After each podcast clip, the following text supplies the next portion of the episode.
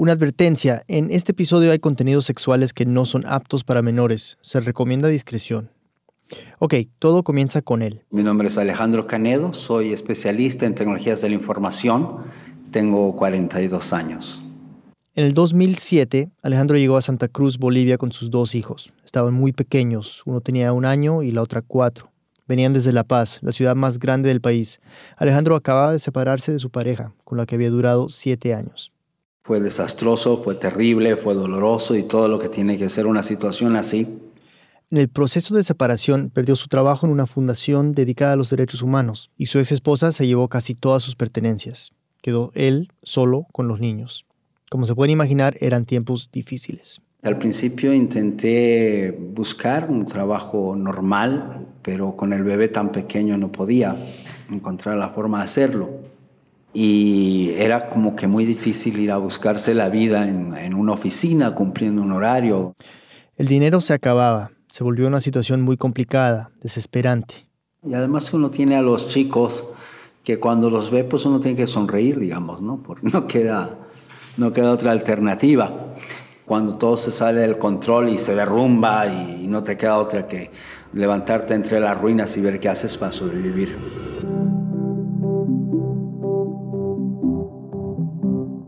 Mucha gente ha estado en situaciones similares, donde todo se ve negro y no hay aparente salida, pero Alejandro se salvó, salvó su familia en realidad, y lo hizo de una manera inesperada, se convirtió en otra persona y logró esta transformación dentro de un mundo paralelo al nuestro. Si todo lo que acabo de decir te suena confuso, pues prometo que pronto tendrá sentido. Bienvenidos a Rambulante desde NPR. Soy Daniel Alarcón. Ana Cristina Ayala nos va a contar esta historia. Aquí, Ana Cristina.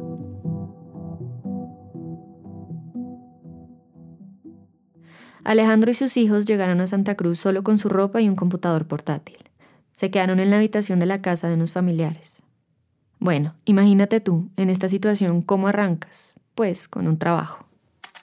Llenar formularios, hacer encuestas, distribuir email marketing, etcétera, etcétera. Cualquier forma de ganar dinero rápido. Y yo intenté todas las tonterías que te ofrecían en, las redes sociales en ese entonces o en, en internet para ganarte unos pesos, ¿no? Pero... Es muy difícil llegar a juntar 100 dólares con cosas así, te lo digo. Entonces se puso a buscar alternativas y un día se encontró con una noticia que le llamó la atención.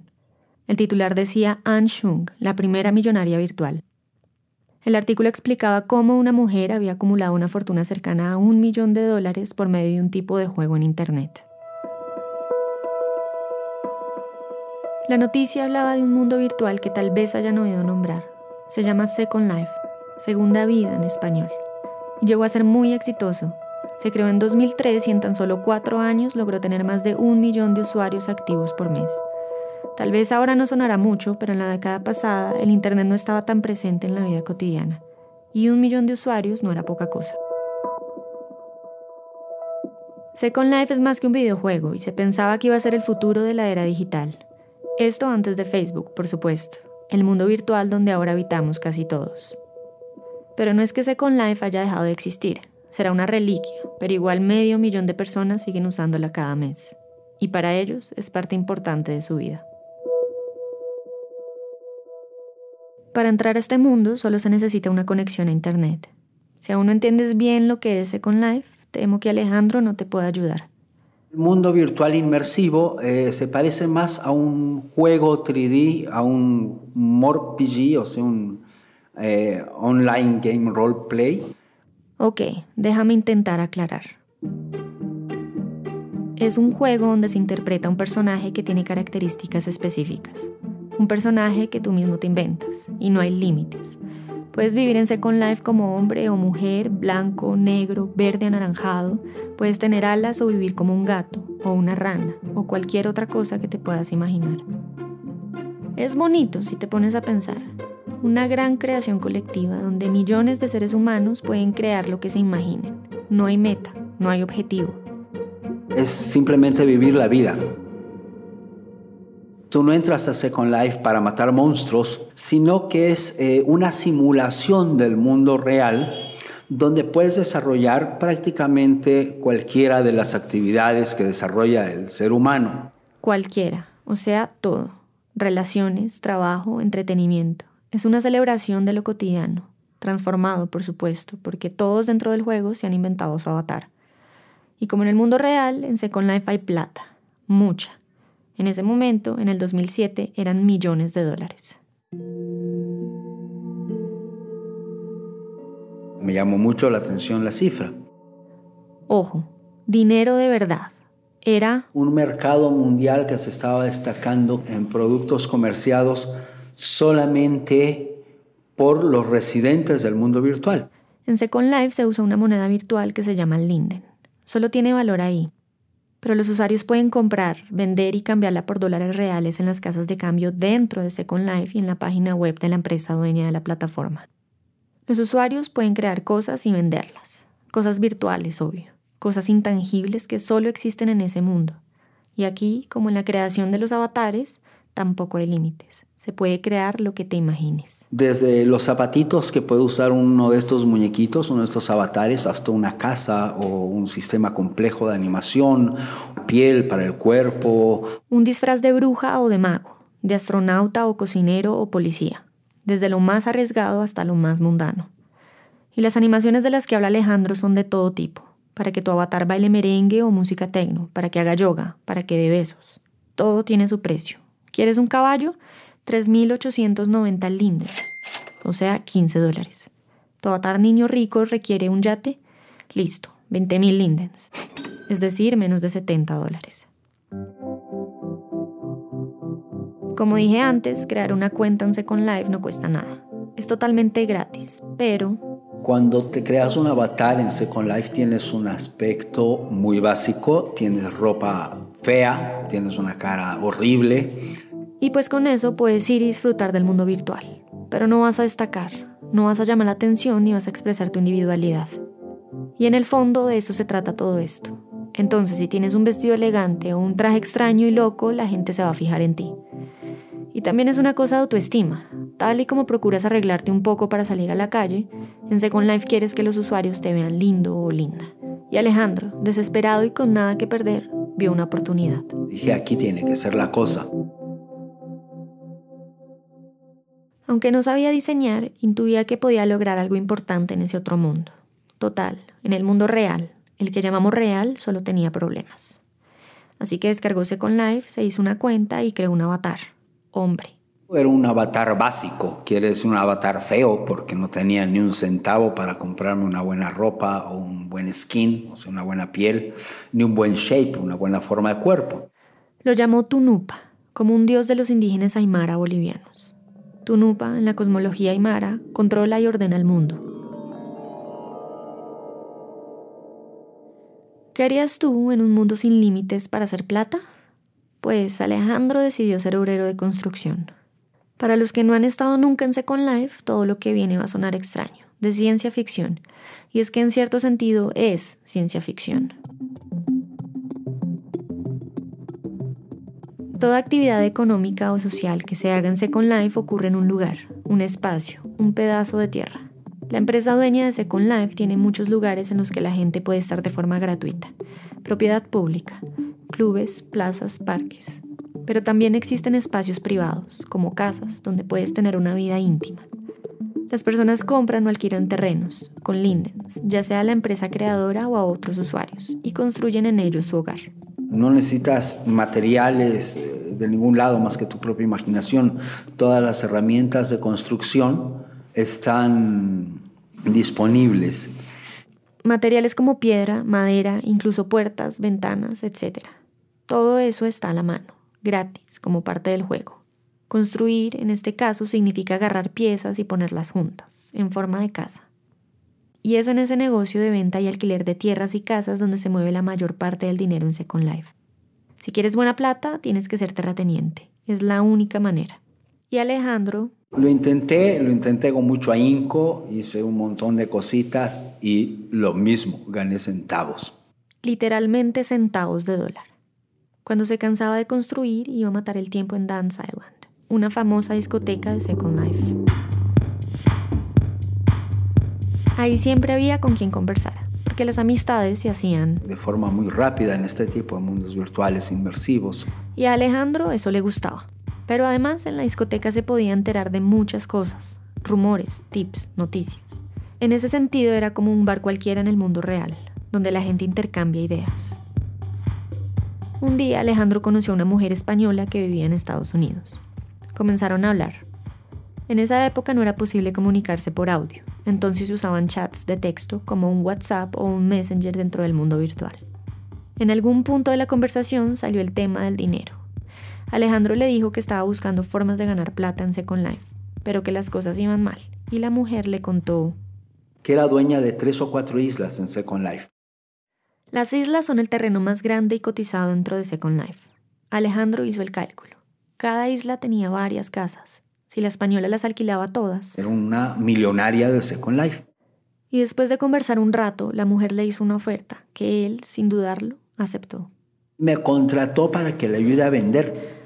O sea, Alejandro sería el que le mostraba las casas a los interesados en comprarlas ganaría comisión por cada casa vendida.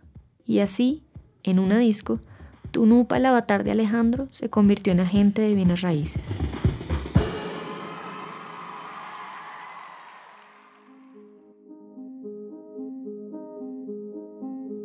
Vale la pena mencionar que en el mundo real, es decir, en Bolivia, Alejandro nunca había trabajado en la venta de propiedades, ni en construcción, su anterior oficio virtual. Aprendió más y más sobre el negocio, el dinero era bastante mejor, pero aún no era suficiente para vivir como vivía antes de su divorcio. Nunca había sido rico, pero sí vivía cómodamente, digamos que una vida de clase media. Un trabajo extra en el mundo real no era tan viable, pues tenía que cuidar a sus hijos que pasaban la mayor parte del tiempo en la casa. Entonces seguía ahogado económicamente. Para él estaba claro, si quería plata necesitaba tierra en Second Life. Y para conseguirla Alejandro tenía dos opciones. Una era agarrar tu tarjeta de crédito y ponerle, no sé, 500 dólares o 1000 dólares a tierra en Second Life, parcelarla y comenzar a vender. Algo que no podía hacer porque ni siquiera tenía una tarjeta de crédito. O hacerlo un poco como en la vida real, empezar desde la mismísima calle, hacerte un capital, ingeniártelas y luego buscarte mejores negocios. Así que optó por esta. Empezó a pasar más tiempo trabajando con la española, yendo a la discoteca y haciendo amigos y contactos. Y en esas, Alejandro escuchó de otro gran negocio en Second Life. El sexo, todo lo que tiene que ver con sexualidad, relaciones de pareja. Pero lo más rentable era... Ser acompañante sexual, ¿no? Va para ser obvio. No es por nada que se le llama la profesión más antigua del mundo. Pero si se trataba de hacer plata, sobatar tu nupa estaba en desventaja. Por supuesto, aunque los había masculinos, las que realmente ganaban eran las acompañantes femeninas. Entonces, ¿podría Alejandro ser un escort femenino? A ver, veamos muchacho, hablas tres idiomas, eres una persona sumamente inteligente, tienes buen gusto. La oportunidad estaba ahí. Y contrario a lo que pasa en la vida real, en Second Life hacer el cambio de sexo era cuestión de un clic. Listo. Así que renunció al trabajo en bienes raíces, dejó a su avatar Tunupa y nació su nueva identidad, una mujer llamada Wara Isabel.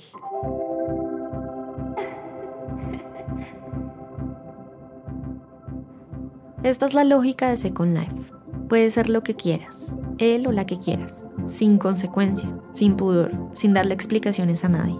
Si te suena raro o si estás pensando, pucha, nunca haría eso, Piensa en la persona que realmente eres y luego compara esa persona con la versión que aparece en tus redes. Hay días en que la distancia entre esas dos personas es un abismo. Una pausa y volvemos.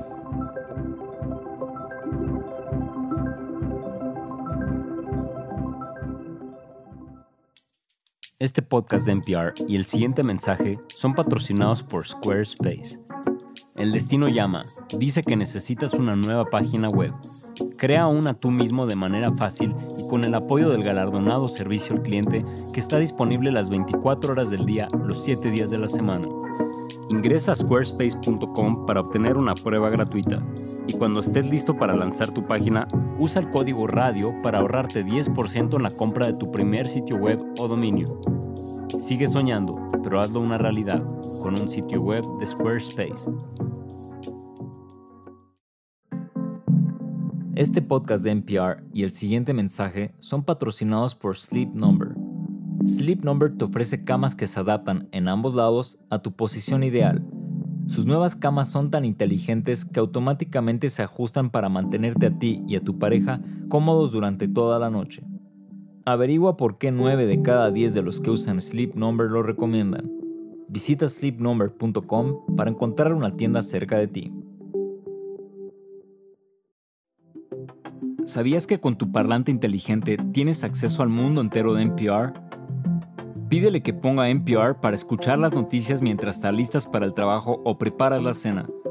Es una nueva radio en tu casa y nunca ha sido tan fácil escuchar programas como Morning Edition, Wait Wait Don't Tell Me y mucho más. Escucha NPR en tu parlante inteligente.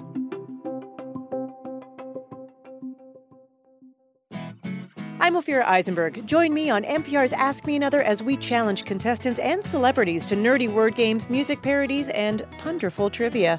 Find us every week on the NPR One app and wherever you listen to podcasts. Antes de la pausa, Alejandro tomó la decisión de hacerse escort, con la esperanza de convertirse algún día en terrateniente en Second Life. Entonces nada, Alejandro te quiere presentar su nuevo avatar, Wara Isabel. De rasgos muy finos, un cuerpo delgado y no muy morena, de pelo oscuro y ojos marrones, de cintura estrecha y piernas largas. Ana Cristina nos sigue contando. Guara Isabel era apta para su trabajo. Su físico llamaba la atención. Alejandro le inventó toda una historia para darle misterio, cierta humanidad detrás de los píxeles.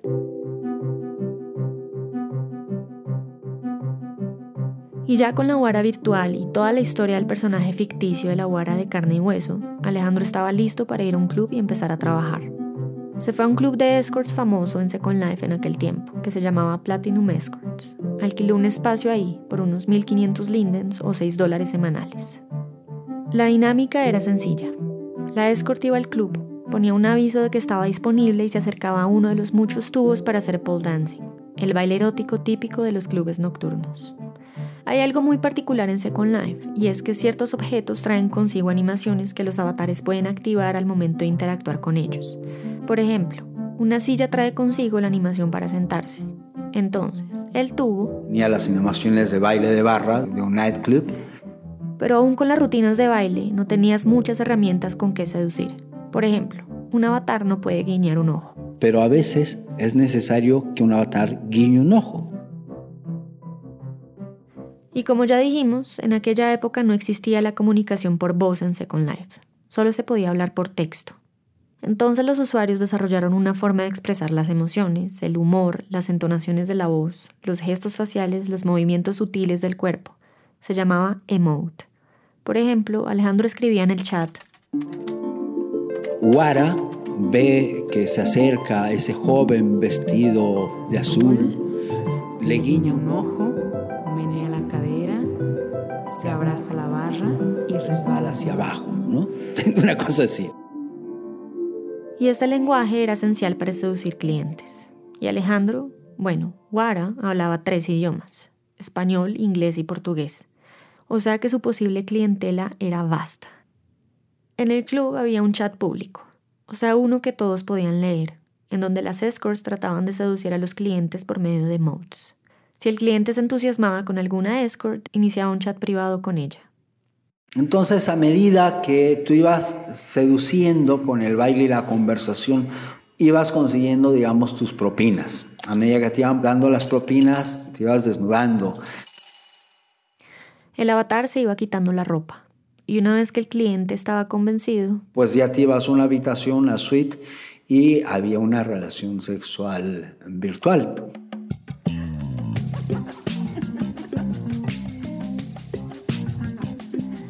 Como pasa con los tubos de baile o las sillas, las camas en las habitaciones también tenían animaciones asociadas. Una de ellas, la más lógica, era la de dormir, pero la mayoría eran posiciones sexuales. Todas las poses que te puedes imaginar, o sea, el Kama Sutra se queda chiquito. Además, las escort podían comprar más animaciones que no venían incluidas en las camas. Bailes, abrazos, sexo oral, lo que se te ocurra. Mientras más dinero ganaras, más animaciones podías comprar y con eso ser más atractiva para los clientes. Y tal vez se lo estén preguntando. No, el avatar que creas en Second Life no tiene órganos sexuales, pero sí puedes comprarlos. Se ofrecen como cualquier producto con distintas características y precios.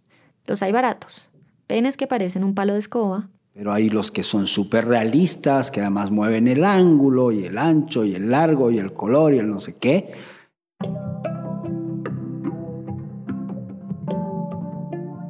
Y entonces sí, antes de comenzar a trabajar, Alejandro tuvo que comprar una vagina para Wara. Es así que un hombre de clase media termina vendiendo su cuerpo, femenino, en una esquina oscura de un bar virtual. Cuestionable, claro que sí. Nunca lo haría en vida real. No nos podemos imaginar a Alejandro bailando en un pole dance, coqueteando con clientes para luego acostarse con ellos. Pero pues en Second Life, ya lo dijimos, no hay repercusiones, no hay quien te juzgue.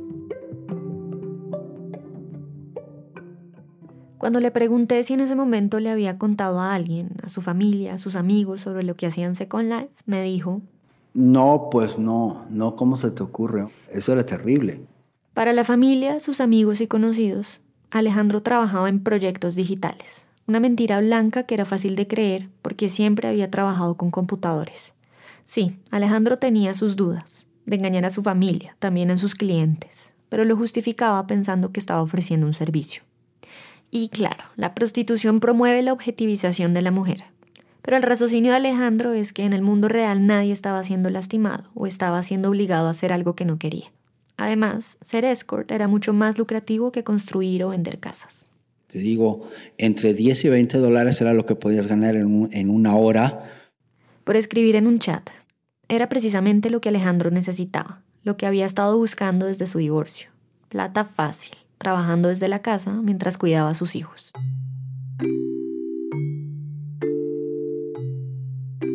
Algunos ven los mundos virtuales como Second Life con prejuicio, con sospecha. Piensan que es para raros. Alguno que otro hasta pensará que lo usan personas enfermas, con problemas de socialización. Pero mucha de esta gente solo quiere experimentar algo nuevo, diferente, hacer algo que no se atreverían a hacer en la vida real.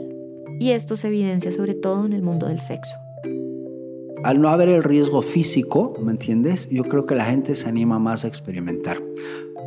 Hay muchas mujeres que no se atreverían a ir a una discoteca y, de ahí ir a la cama con el primer guapo que vean. En la vida real tal vez no lo harían, pero en Second Life, ¿por qué no? Finalmente no te gusta, lo bloqueaste al man y deja de existir, ¿no? No te puede ver ni lo puedes ver nunca más. Y se acabó el problema. Además, en las tierras de Second Life puedes encontrar de todo, sexo grupal, público. La única restricción es la pedofilia. No se aceptan avatares de niños en los lugares donde ocurren estos encuentros, ni aunque sea un adulto simulando ser uno. Recordemos que en Second Life la herramienta básica de la seducción era el chat, así que Wara se distinguía de otras escorts. Le salían bien esas conversaciones. Estableció una línea de comunicación seductiva un poco más poética te lo voy a decir de esa forma, no quiero que se lo interprete como, ay, qué poeta el man, pero er, era como que así, ¿me entiendes? Marcó una línea, marcó una tendencia. Wara era más encantadora, con un discurso más elaborado y sofisticado que ven guapote y ay papi, etc. Entonces, claro, llegó un momento en que se volvió una superstar del lugar. Y empezó a ganar bastante dinero. Suficiente para mantener a los hijos de Alejandro. Y por fin, después de nueve meses de estar metido en Second Life, pudo salirse de la casa de sus familiares y mudarse con sus hijos a su propio apartamento. Durante la mañana los niños estaban en la escuela. La mayor iba preescolar, el menor a la guardería y la tarde la pasaban juntos. Ya en la noche, cuando los niños se dormían, a las 9 o 10, Alejandro empezaba a trabajar hasta las 3 o 4 de la madrugada. Porque, claro, para este trabajo, Necesitas tener todo el tiempo y todo el silencio y toda la libertad para, hacer esas cosas. Alejandro nunca dejó de pensar en volverse un terrateniente en Second Life. Siempre se acordaba de aquella española dueña de las islas que conoció en el club. Y por fin las cosas eran diferentes. Ya Alejandro ganaba lo suficiente para ahorrar dinero. Así que...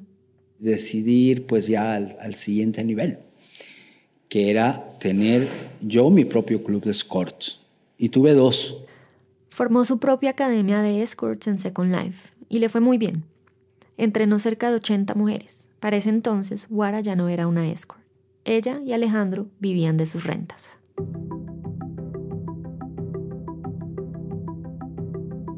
En el 2009, dos años después de que Alejandro creó a Wara, Second Life introdujo la posibilidad de comunicarse por micrófono. Le pregunté a Alejandro si hubiera podido hacer este trabajo de ser escort con audio. Me dijo que hubiera sido más difícil, claro, pero que confiaba lo suficiente en las capacidades de su personaje para hacerlo. Porque es que Wara no era cualquier escort, su encanto estaba en su habilidad para conversar, en ser astuta e interesante, así que la voz seguramente le hubiera ayudado. En todo caso, para entonces, Wara era una terrateniente, una figura pública, necesitaba una voz. Alejandro usó la suya, modificándola con un programa de computador. Que me tomó, pero como dos meses y medio ajustarle las perillitas hasta que calibre mi entonación, mi modulación y mi tono de voz. Y así Wara pudo hablar por primera vez. Hola, ¿cómo están mis queridos amigos y mis queridas amigas? Les habla ahora Isabel y hoy día vamos a aprender lo más básico del nuevo visor Phoenix Firestorm. Ya con voz, Wara abrió un canal en YouTube y empezó a subir videos tutoriales de diferentes cosas relacionadas con Second Life. Desde qué hacer para que el programa funcione mejor en la computadora hasta cómo utilizar la nueva función de física y gravedad para los pechos, el vientre y las nalgas de un avatar. Y bueno, con los clubes, la escuela y los videos, de pronto la vida en Second Life se volvió muy ocupada.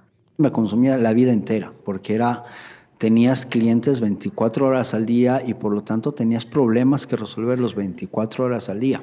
Era difícil balancear el trabajo y la crianza de sus hijos, pero encontraba la manera de hacerlo.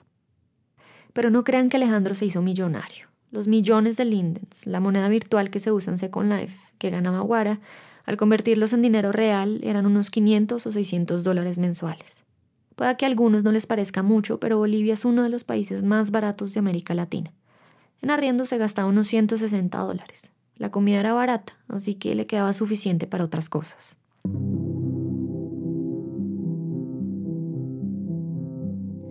Para ese punto, Alejandro ya hablaba más abiertamente sobre su vida en Second Life. Le decía a la gente que vivía de las rentas de la tierra y que tenía diferentes proyectos creativos con su personaje, Guara Isabel. Las reacciones que recibía eran una mezcla entre sorpresa y curiosidad. Pocos saben que se puede ganar dinero en Second Life, y todos se fascinaban con las historias que Alejandro contaba acerca de este mundo, que les parecía secreto, totalmente extraño. Hasta que un día el mundo real irrumpió en el mundo virtual. O viceversa. En Bolivia teníamos dos departamentos que no tenían integración, o cuatro departamentos, un camino. Era el 2011 y el presidente de Bolivia, Evo Morales, promovía la construcción de una carretera que partiría por la mitad del territorio indígena del Parque Nacional Isiboro Secure, o TIPNIS, como se le conoce por sus siglas. Parecía ser que estaba en debate el desarrollismo frente al ecologismo. Falso. Lo que allí está debate es la pobreza de los hermanos indígenas que viven en esta región. Fue bastante controversial. En respuesta, varios grupos indígenas ecologistas decidieron marchar 600 kilómetros desde el Tipnis hasta la Plaza de Murillo, en La Paz, para pedir que no se hiciera la carretera. Era una caminata por los Andes que les tomaría dos meses. Esto conmovió mucho a Alejandro, que también se sentía indignado por la decisión del gobierno, y un hecho que lo impulsó a tomar acción.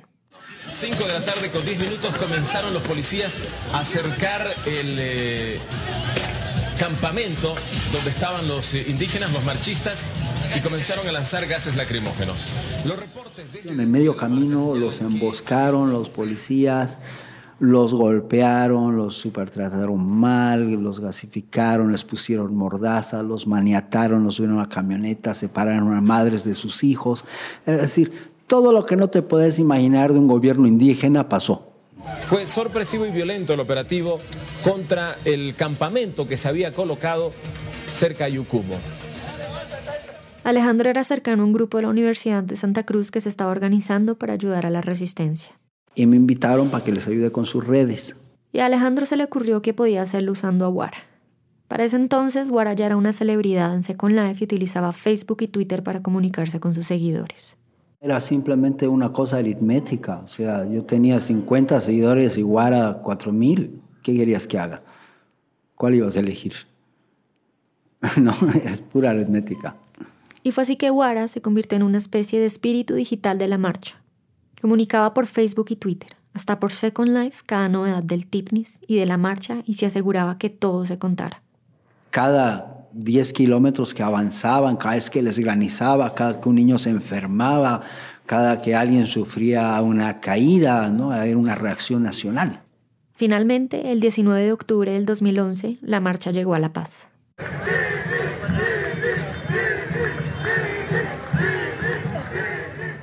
Y mientras Guara mantenía a la gente informada, Alejandro... Agarré a mis dos hijos y me fui allí para ayudar en lo que pude. Y estuvimos con mis guaguas durante días, llevando desayunos y, cargando cosas y ayudando en lo que se podía. La protesta a nivel nacional dio como resultado un decreto de intangibilidad, es decir, un decreto que prohibía tocar el Parque Natural del Lisiboro Secure. Fue un triunfo.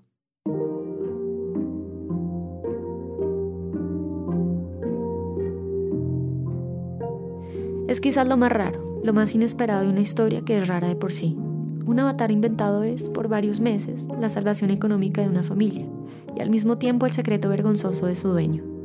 Con el tiempo, ese mismo avatar inventado se convierte en una figura pública que desafía un gobierno.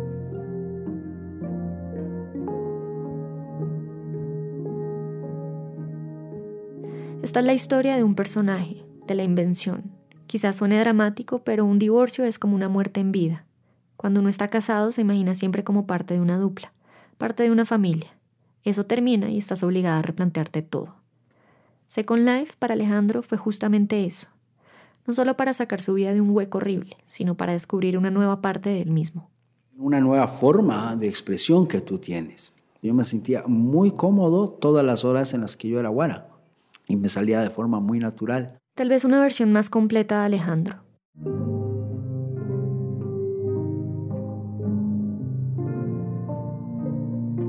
Y esto me pone a pensar en lo que buscan las personas dentro de Second Life. Es un lugar donde las personas pueden llenar un vacío, aunque sea solo un poquito. Vivir un rato sin el peso de lo que la sociedad nos impone. Ser un poco más libres. Tal vez encontrar una versión más compleja de nosotros mismos. Una versión con la que nos sintamos más seguros de quiénes somos. Más felices. Vivir el qué tal sí, sin consecuencias, sin miedos. En una zona segura.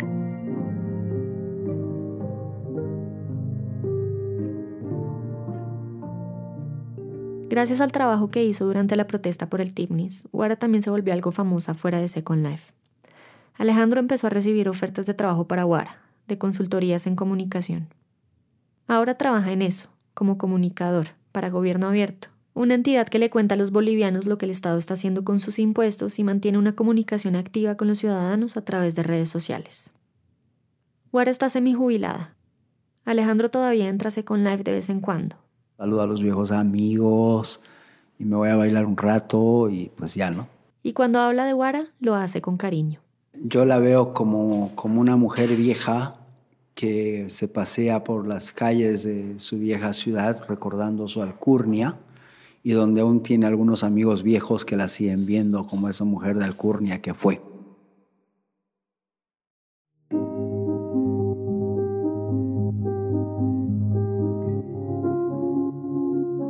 La victoria de Wara y los activistas indígenas contra la carretera no duró. En agosto del 2017, el presidente Evo Morales anuló el Tratado de Intangibilidad. La construcción está en proceso. Ana Cristina Ayala es periodista, vive en Bogotá. Esta historia fue producida con la ayuda de Luis Fernando Vargas y editada por Camila Seguras, Silvia Viñas y por mí. El diseño de sonido y la música son de Andrés Aspiri. Gracias a Efraín Llave por su ayuda en Santa Cruz, Bolivia. El resto del equipo de Radio Ambulante incluye a Jorge Caraballo, Patrick Mosley, Laura Pérez, Ana Prieto, Barbara Sawhill, Ryan Swiker, Luis Treyes, David Trujillo y Elsa Liliana Ulloa. Carolina Guerrero es la CEO. Radio Ambulante se produce, se mezcla en el programa Hindenburg Pro. Conoce más sobre Radio Ambulante y sobre esta historia en nuestra página web, radioambulante.org. Radio Ambulante cuenta las historias de América Latina. Soy Daniel Alarcón. Gracias por escuchar.